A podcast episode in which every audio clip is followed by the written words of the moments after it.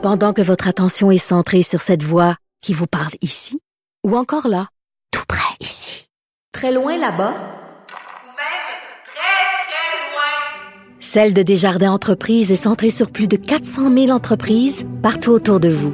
Depuis plus de 120 ans, nos équipes dédiées accompagnent les entrepreneurs d'ici à chaque étape pour qu'ils puissent rester centrés sur ce qui compte, la croissance de leur entreprise. Parce qu'en immobilier, pour être à son affaire, suivez les conseils de nos experts. Via Capital, les courtiers immobiliers qu'on aime référer. Bonne écoute. Ici Ricardo. Et Émilie, marchand d'IGA. On a envie de vous inspirer à bien manger. À moins de 5 la portion. Suffit de repérer les produits valeurs sûres et de les cuisiner avec une de nos recettes. Les valeurs sûres, c'est bien pensé, hein? Bien sûr! Détails sur IGA.net.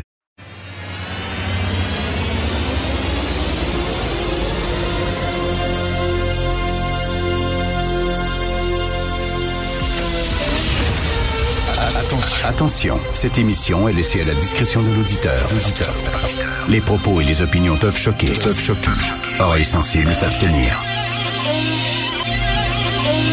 Richard Martineau. Un animateur pas comme les autres. Richard Martineau. Merci d'être fidèle à Cube Radio. Vous écoutez cette émission à vos risques et périls. Fais pas de grimaces, ça porte malheur. Grouille ta carcasse, c'est pas ta sœur. Si je t'embrasse, toi tu m'écœures, tu me fracasses, mon doux Seigneur. T'es une lavasse, un amateur, je te terrasse, maudit faiseur. T'as les oreilles comme un chou-fleur. Prends ta bouteille, vieille enfant de cœur. Mon aussi tabarnak, tu vas manger ma main en face. Moi, t'enfourrer une claque. Moi, te casser les deux échasses. Mon calice de baveux, y a plus personne pour me retenir. Moi, te moucher mon morveux. Tu vas crier pis dire martyr. Hostie! Hostie! Hostie! Hostie! Ciboire! Ça, c'est la chanson très vulgaire que les cyniques chantent dans X13 de Jacques Godbout. Jacques Godbout qui a réalisé ce film-là en 1971. Vous savez que X13, maintenant, il y a une nouvelle version à Illico et on prend ça vraiment plus premier degré. Hein. C'est plus une BD un peu Black et Mortimer, le X13 de Illico.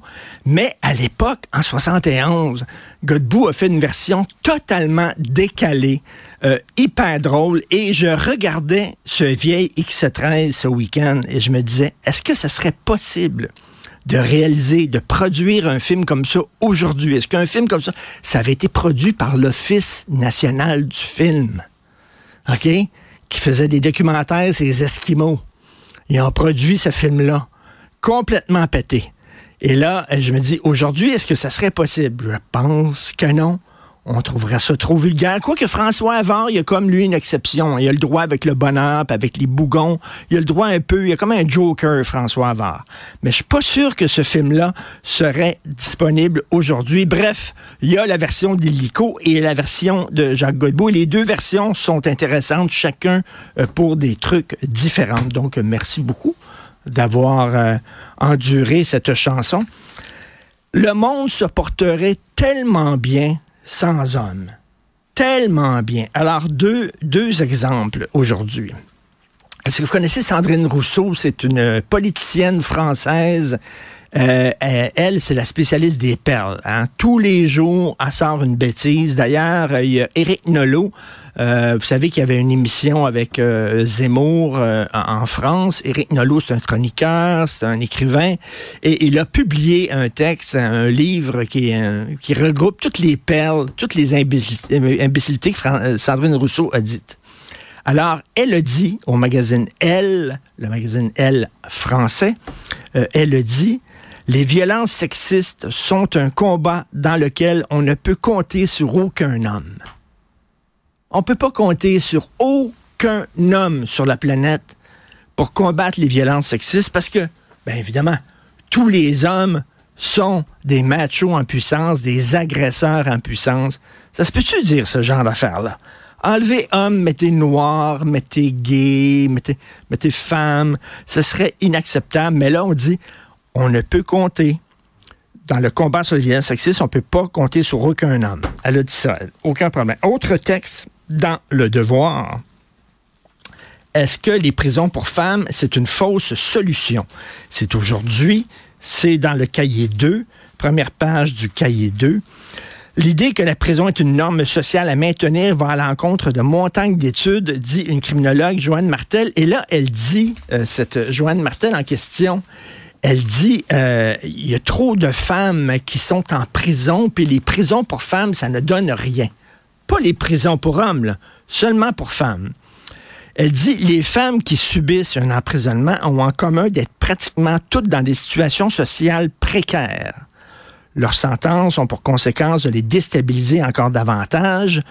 Au moins les trois quarts de ces peines, c'est-à-dire elle parle de peines de deux ans et moins, les trois quarts des femmes qui sont en prison pour des peines de deux ans et moins, euh, elles ont effectué, ces femmes-là, des crimes de survie, c'est-à-dire le vol à l'étalage, la prostitution, des petits larcins, euh, des fraudes à l'assistance sociale et tout ça. Et elle dit que ben euh, les, les femmes, ce sont finalement des victimes, on ne devrait pas les emprisonner. Mais et les hommes? Ah non, ben, attends attends attends minute, attends. Un homme qui fait du vol à l'étalage, qui fait une fraude à l'aide sociale, euh, qui fait de la prostitution, parce qu'il y a des hommes qui se prostituent et tout ça, ils sont méchants. Ils sont méchants. Mais les femmes, voyez-vous, ils font ça pour survivre. C'est pas la même chose. C'est pas la même affaire. Les femmes sont pauvres et les femmes font ça pour survivre. C'est particulier. Fait que d'un côté, il y a une femme politicienne française qui dit on ne peut pas compter sur aucun homme pour combattre les agressions et le sexisme. Et euh, de l'autre, on dit ben les femmes en prison devraient les sortir. Il devrait y avoir rien des prisons pour hommes. Parce que les hommes l'ont mérité d'être en prison, mais pas de prison pour femmes. Bref, faut le faire. Euh, un texte dans le journal de Montréal, les, euh, les producteurs de cannabis ont des problèmes. Et beaucoup qui ont fait faillite. Pourquoi? Parce que les producteurs de cannabis, mettons, quand il arrive des dépenses imprévues, puis ça arrive dans tous les business possibles et impossibles, ils ne peuvent pas obtenir de prêts de la part de banques ou de caisses. C'est impossible. Et là, je disais ça en disant, écoute, c'est-tu légal ou c'est pas légal? Si c'est légal, le pot, puis le cannabis, puis c'est légalisé depuis un bon bout de temps maintenant, ben pourquoi les banques ne prêteraient pas euh, de l'argent aux producteurs. C'est pas des producteurs, des bandits. Steve au coin de la rue, Steve qui est au parc Émilie Gamelin, il n'y a pas de problème de liquidité. Lui. OK, il n'y en a pas, lui. Lui, est avec la mafia, il est avec la PEG, il est avec les Hells Angels, puis tout ça, puis de l'argent, lui, il en a tout le temps. Mais le producteur légal, lui, n'arrive pas à avoir un prêt d'une banque et il doit tout payer, lui, en cash. Et euh, à un moment donné, tu as des dépenses imprévues, puis tu n'as pas l'argent, tu as besoin d'un prêt. Ça arrive dans tous les business. Non, le pote, on veut pas prêter à ces gens-là. Ou c'est légal ou c'est pas légal. Si c'est légal, ben, tu as le droit d'avoir un prêt de la part des banques. Je trouve ça un, peu, particulier, euh, cette histoire-là. C'est comme si on, on, avance un pied sur le break puis un pied sur le frein. Et aussi, les producteurs de potes disent notre prix, notre coût, est pas compétitif. Qu'est-ce que vous voulez que je dise? À SQDC, ils vendent le pot plus cher que dans rue.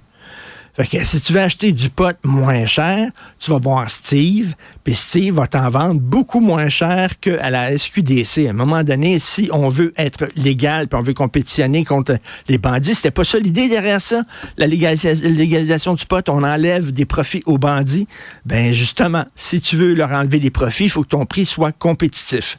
Texte dans la presse en terminant, c'est très difficile de congédier un prof. Comportement répréhensible des parfois suspendu, rarement congédié. C'est dans la presse par Marie-Ève Moras et euh, elle, fait le tour des centres de services euh, scolaires et euh, 72 centres de services scolaires de la province.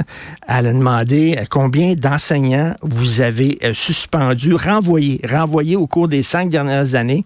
Sur les 45 qui nous ont répondu, 17 n'avaient congédié aucun prof au cours de cette période. Et dans les centres qui en ont licencié, les cas sont très rares. Très difficile, même, écoutez, là, y a, on dit... Euh, on, dit, on cite l'exemple d'un gars il y avait déjà euh, agressé, en tout cas, il y a eu des, des inconduites sexuelles auprès d'étudiants. Euh, dans, une, dans une école, et on s'est rendu compte qu'il avait fait la même chose dans deux autres écoles. Mais il n'avait pas été congédié des deux autres, écoles. Il a été, il transféré.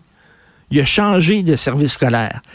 Ça prend quoi pour congédier un prof? Et est-ce que vous connaissez Davis Guggenheim? Davis Guggenheim, c'est un cinéaste, un réalisateur de documentaires très à gauche. C'est lui qui avait fait le film de Al Gore, Une vérité qui dérange.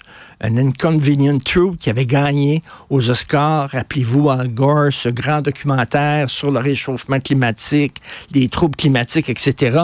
Donc, Davis Guggenheim, c'est pas un gars de droite, là. C'est un gars de gauche. Il a déjà réalisé un documentaire qui s'appelait, qui s'intitulait Waiting for Superman. Et c'est un documentaire sur le système d'éducation.